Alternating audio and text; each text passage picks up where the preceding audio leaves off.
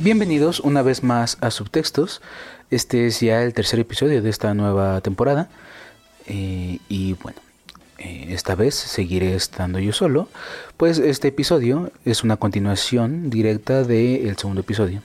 En este episodio seguiremos revisando el fenómeno de Avándaro a través de la música que definió a toda una generación y que, eh, dicho sea de paso, pues también marcó el fin de este naciente rock mexicano de finales de los 60 y principios de los 70. Eh, de antemano queremos agradecer su amable escucha y que sigan acompañándonos a través de este proyecto que es Subtextos. Es de esta manera que podemos comenzar esta segunda parte de este viaje que comenzamos, eh, como ya lo había reiterado en el programa anterior, diciendo que Avándaro no hubiera podido existir sin toda la serie de festivales musicales que durante los años previos se realizaron en distintas partes del mundo. El primero que podríamos mencionar en esta pequeña lista es el Monterrey International Pop Music Festival de 1967. Ese festival podría ser tal vez el primer festival de música multitudinario al contar con más de 50.000 asistentes. Si bien en específico en Estados Unidos ya se habían realizado algunos festivales de música blues y jazz, este sería el que eh, tendría tanta cantidad de gente. Aunque el nombre del festival remite a la música pop, la música predominante durante todo el festival fue el rock, ya que contaba con las actuaciones de bandas como eh, The Animals de Eric Burdon, eh, Johnny Rivers, Kenneth Heat, Buffalo Springfield, Big Brother and the Holding Company con Janis Joplin al frente, The Who y The Jimi Hendrix Experience. California, el lugar donde se hizo el Festival de Monterrey, también vivió el desafortunado Festival de Altamont a finales del 69. Este festival fue organizado por los ya míticos Rolling Stones contó con las actuaciones de Santana, Crosby, Stills, Nash Young y de Jefferson Airplane, entre otros que actuaron frente a aproximadamente 300.000 personas. Sin embargo, la historia de este festival fue marcada por la muerte de Meredith Hunter, un joven afrodescendiente de 18 años que fue asesinado a manos de los Hells Angels, una banda de motociclistas que los Stones habían contratado para la seguridad del evento. Otro integrante de la misma banda, de los Hells Angels, también eh, golpearía posteriormente a Marty Balin, quien era vocalista de Jefferson Airplane, arriba del escenario. Los sucesos de este festival quedarían grabados en el documental Gimme Shelter, el cual muestra los, algunos momentos de la gira de los Rolling Stones durante ese año. Del otro lado del charco, en Inglaterra, un año después del Festival de Monterey, se llevaría a cabo el Festival de la Isla de White, aunque en su primera edición asistieron cerca de 10.000 personas aproximadamente, la versión del año 69 recibiría a 150.000 personas y la del año siguiente, en el 70, recibiría entre 600.000 y 700.000 almas, lo cual para ese momento fue un récord Guinness. En conjunto, estas tres primeras ediciones del Festival de la Isla de White tuvieron a bandas y artistas tales como Jefferson Airplane, T-Rex o Tyrannosaurus Rex, eh, Bob Dylan, Joe Cocker, The Who, Jethro Tull, The Doors, Emerson Lake and Palmer, Joan Baez y también contaron con la asistencia de eh, Jimi Hendrix. Este festival, el Festival de la Isla de White, fue revivido recientemente en 2002 y se ha ido celebrando eh, anualmente sin interrupción, a excepción del año pasado 2020, en el cual pues por cuestiones de la pandemia se tuvo que cancelar. Otro de los festivales que nacieron con el inicio de la década de los 70 en el Reino Unido y que sigue realizándose hasta el día de hoy es el de Glastonbury, que en esa primera ocasión fue nombrado como el Festival de Pop, Blues y Folk de Pilton. Y solo asistieron 1.500 personas a ver un concierto encabezado por The Kings y Wayne Fontana. Pero definitivamente, el concierto más grande de esa época, no solo por las más de 500.000 personas que reunió, sino por ser uno de los momentos fundacionales de la historia de la música popular de este hemisferio, del hemisferio occidental, fue Woodstock, ya que marcaría a toda una generación.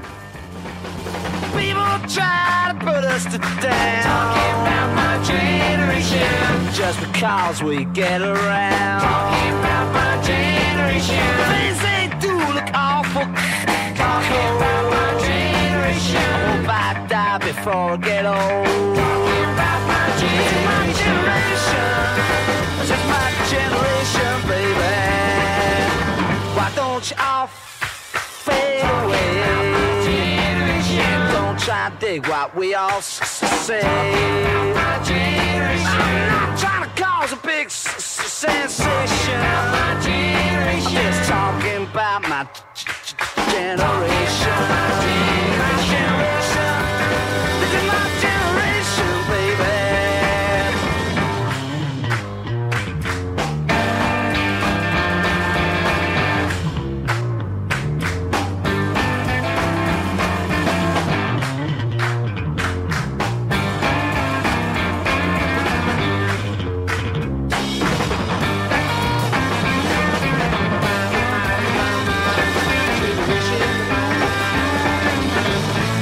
Don't all fade away?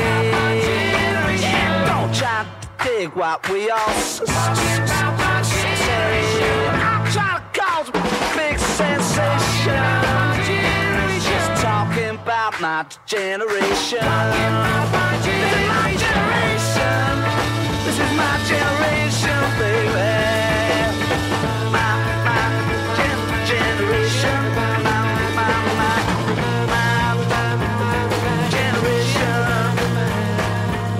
People try to put us to down. my generation. Just because we c- c- c- get around. Talking about my generation. Things they do look awful c- c- cold. my generation. I hope I die before I get old.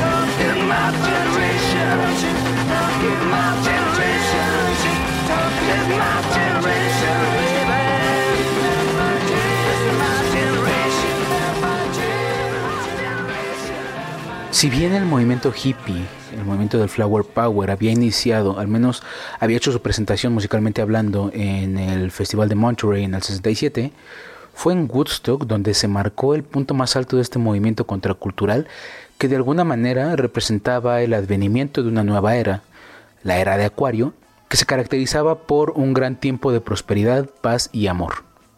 Los organizadores de este evento de Woodstock buscaban reunir en una granja en Bethel, Nueva York, que pertenecía a un granjero de nombre Max Yasgur, a aproximadamente 50.000 personas.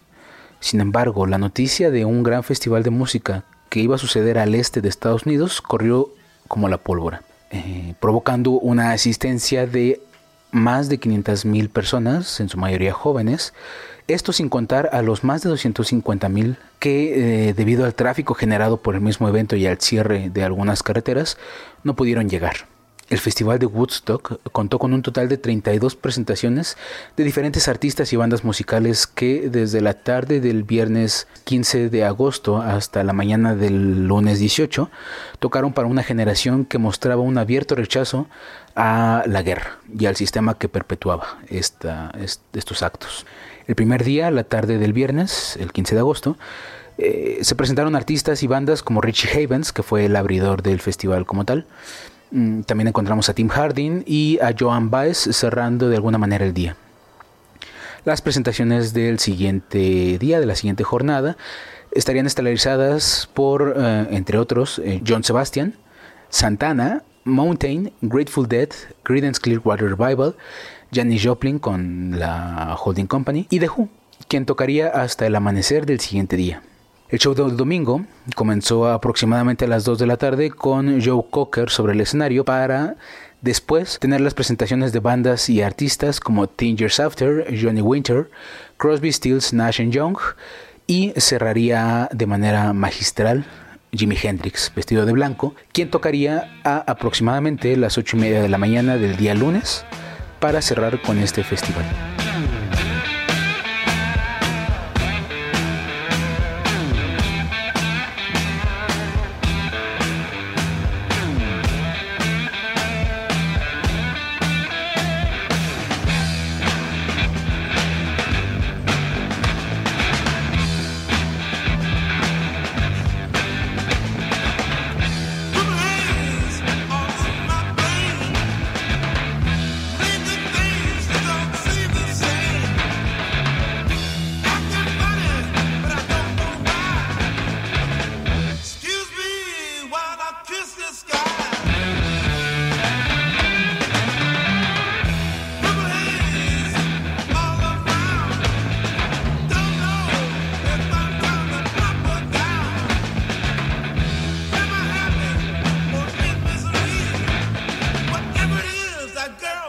put a spell on me.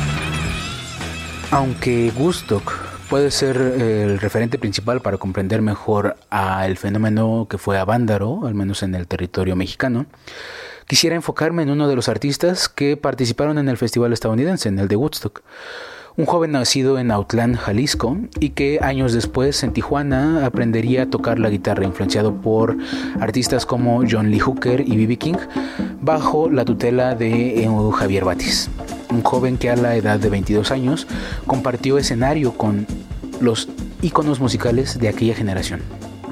Carlos Santana, este joven de 22 años, cuya presentación en Woodstock la hizo con su banda homónima, con Santana, serviría de inspiración y símbolo para un grupo de bandas que de alguna manera comenzarían a nacer tanto en los territorios fronterizos del norte de México como en el centro del mismo, inspirados también en estrellas como Richie Valens, Los Lobos y Linda Ronstadt, entre otros, quienes eran exponentes del rock chicano. Esta nueva ramificación del rock mexicano sería llamada la onda chicana y sería definitiva para la existencia del Festival de Avándaro.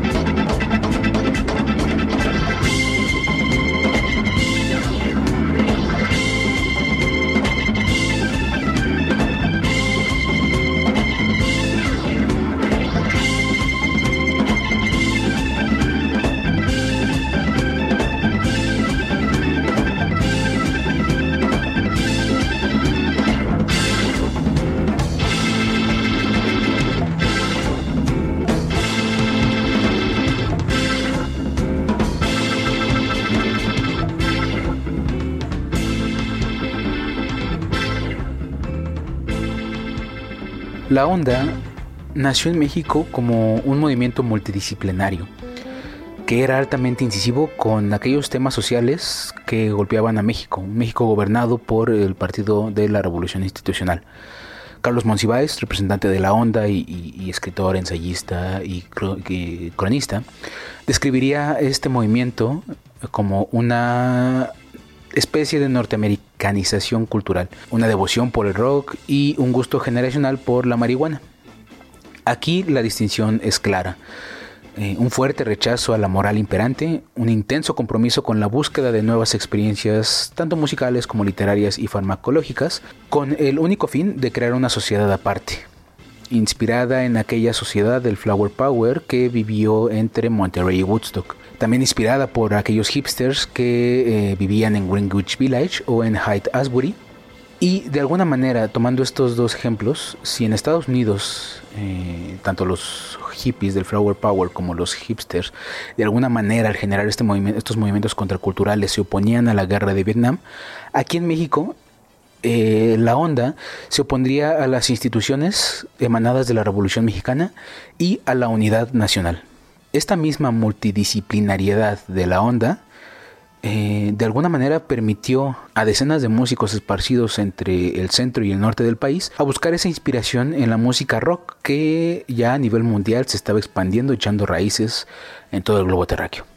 Este movimiento, la onda, la onda chicana eh, fue creciendo durante la segunda mitad de la década de los 60 y eh, después de los eventos del 68, los desafortunados eventos de 1968 que ya repasamos en el capítulo anterior, tomarían una forma más definida.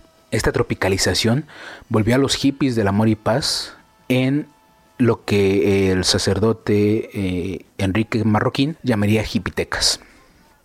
Los hipitecas, como esta personificación de la onda, estarían cruzados por una realidad del mexicano clase mediero que, eh, a través de las experiencias que había vivido su generación, aprendió a desconfiar del poder, a buscar alternativas a la cultura occidental y eh, a buscar estas alternativas específicamente en la música, en las drogas y en la libertad sexual. De esta generación particular nacería eh, la onda chicana, por la inspiración que retomaron muchas bandas de aquella identidad propia de la frontera. Bandas contraculturales, alejadas totalmente de eh, los estudios comerciales como telesistemas mexicanos y eso, que darían a conocer a otras bandas que se establecieron de mejor forma, por así decirlo, en eh, las radios, como los Teen Tops, los Rebeldes del Rock, que basarían su éxito en coberear ah, éxitos del rock and roll eh, norteamericano. Tal vez la banda más importante de la onda chicana sea la Revolución de Emiliano Zapata, cuyo sencillo, el que estamos escuchando, Nazi Sex, alcanzó los puestos más altos de popularidad en México.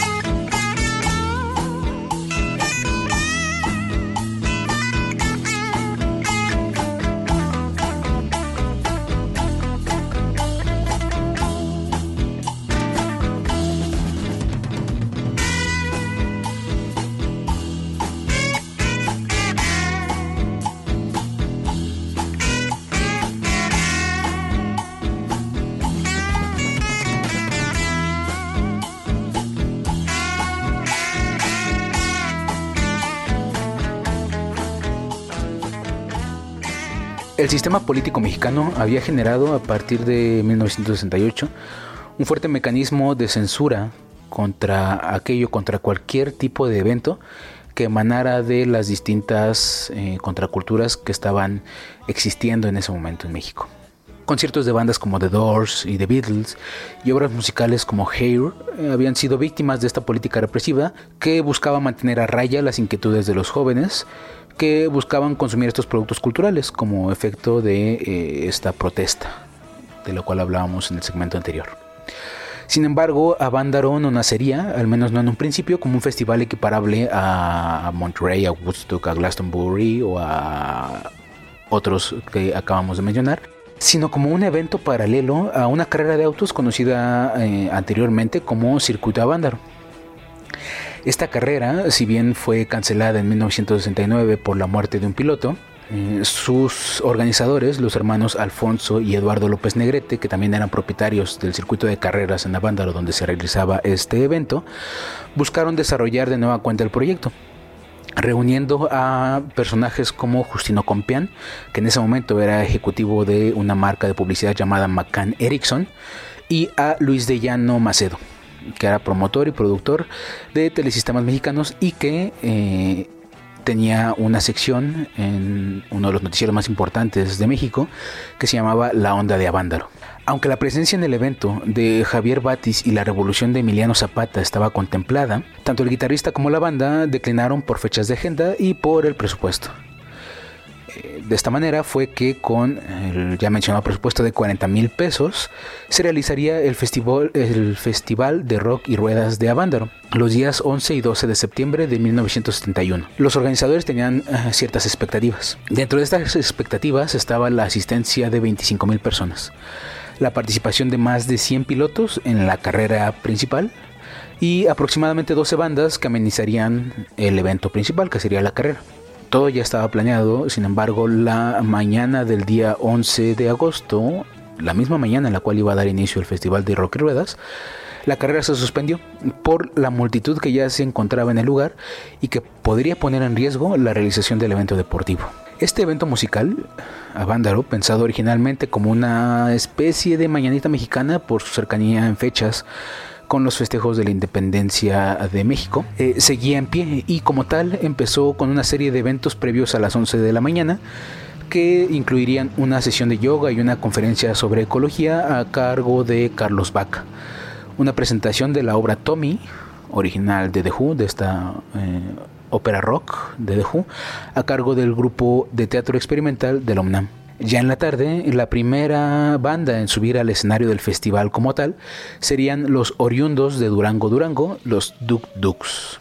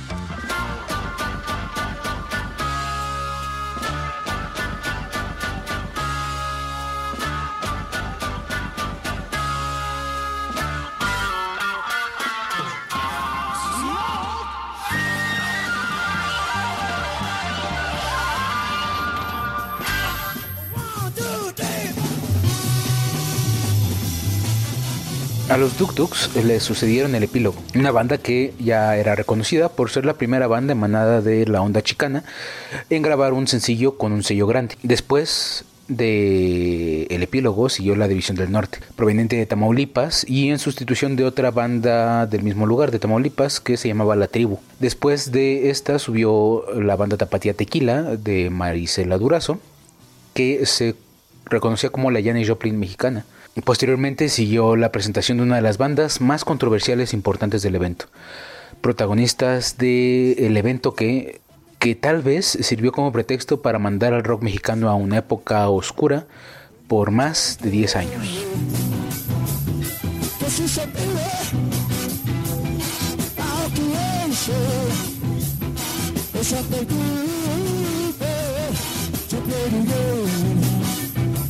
That's all I say. Yeah, yeah, yeah.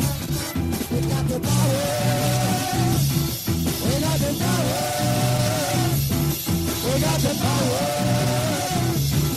We got the power. Got the power. We got the power. Yeah, yeah. We got the power. Yeah, yeah. We got the power.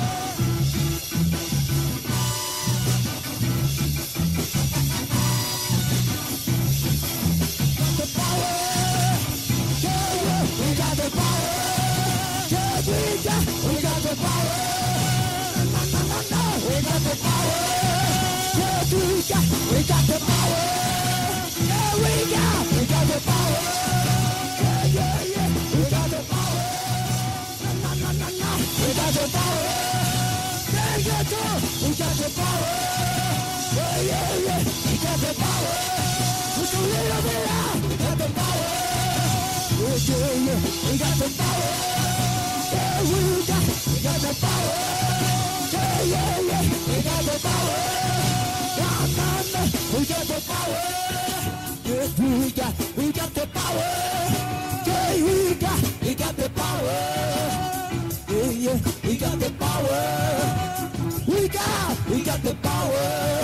Yeah, we got, we got the power. Oh yeah, we got the power. Es justo en este momento cuando Ricardo Ochoa, vocalista de Peace and Love, comienza a, arengar a la gente a cantar el coro de la canción. Una y otra vez, el coro We Got the Power es repetido por los integrantes de la banda y los asistentes al evento como un mantra de poder, hasta que en el punto más alto del clímax alcanzado por la interpretación, Ricardo Ochoa dice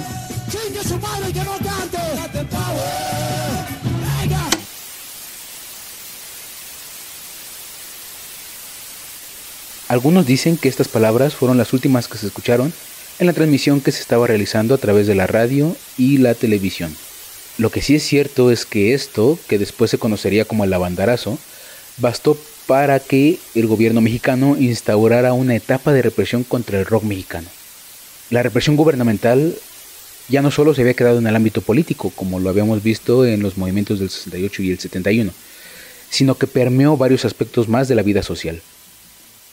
La juventud no solo se vería estigmatizada por estos movimientos estudiantiles que fueron brutalmente reprimidos, sino por el trato que los medios de comunicación, los medios de comunicación masivos, tuvieron hacia los resultados del Festival de Rock y Ruedas de Avándaro. La mayoría de las expresiones musicales propias de la juventud se verían relegadas a los hoyos funky, en nombre que Parménides García Saldaña daría a aquellos lugares en los que la censura de los medios de comunicación promovida por el Estado no alcanzaba a tapar las bocinas y micrófonos de los grupos de rock. Después de este festival de rock, también hubo varias repercusiones en el ámbito editorial. Muchas, si no es que todas, las publicaciones de rock fueron perseguidas y liquidadas. Revistas como Piedra Rodante, Dimensión, México Canta, Ídolos del Rock y Pop sufrieron el rigor de la DFS, la Dirección Federal de Seguridad. En los años subsecuentes, las bandas de rock dejaron de existir para la televisión y la radio, y los que sobrevivieron justamente tuvieron que ajustar su música a la norma o arriesgarse a tocar furtivamente en los ya mencionados hoyos funky. Fue en esta clandestinidad en donde muchas agrupaciones no sobrevivieron. Sin embargo, el Festival de Avándaros seguiría para todos aquellos que lo habían presenciado en vivo y a todo color. A Peace Love le seguiría sobre el escenario la banda tijuanense El Ritual. Posteriormente subiría El Bandido, que eran procedentes de Jalisco, Y después subiría los Yaqui, alejados ya de Beni Ibarra y eh, con la chilena Mayita Campos en la voz. Las últimas tres agrupaciones en Avándaro serían Tinta Blanca, El Amor y Three Souls in My Mind.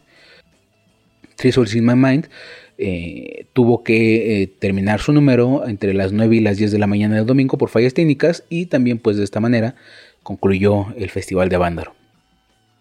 Por último, bastaría decir que si bien a menudo se considera que esta fue una década perdida para el rock mexicano, aquello que se sembró en Avándaro tuvo un impacto posterior en el desarrollo de ciertas escenas musicales.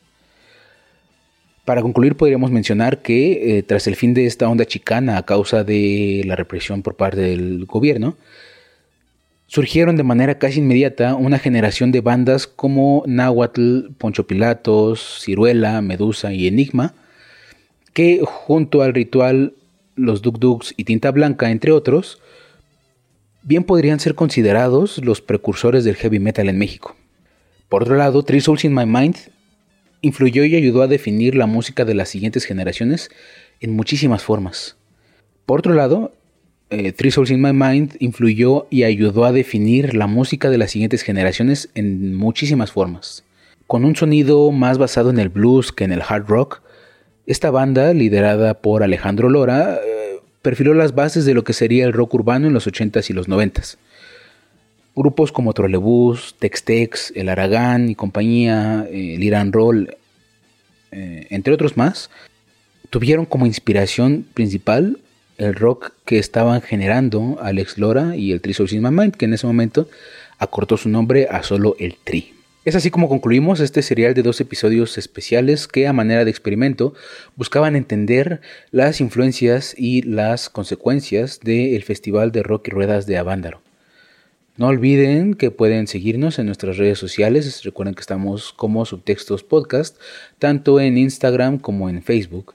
También eh, pueden eh, seguirnos y seguir toda nuestra actividad a través de las distintas plataformas en las que estamos subiendo nuestros episodios.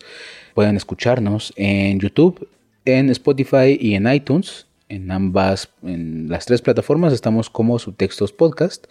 Y recordarles que tanto este episodio como el anterior, por cuestiones de eh, canciones y derechos, solamente pudimos subirlas a las plataformas de streaming. Los siguientes episodios, en los cuales seguiremos también hablando de cine, eh, se encontrarán también en YouTube. Les eh, me gustaría volver a agradecer la atención brindada en estos capítulos y pues, eh, dependiendo de en qué momento estén escuchando este capítulo, desearles buenos días, buenas tardes o buenas noches.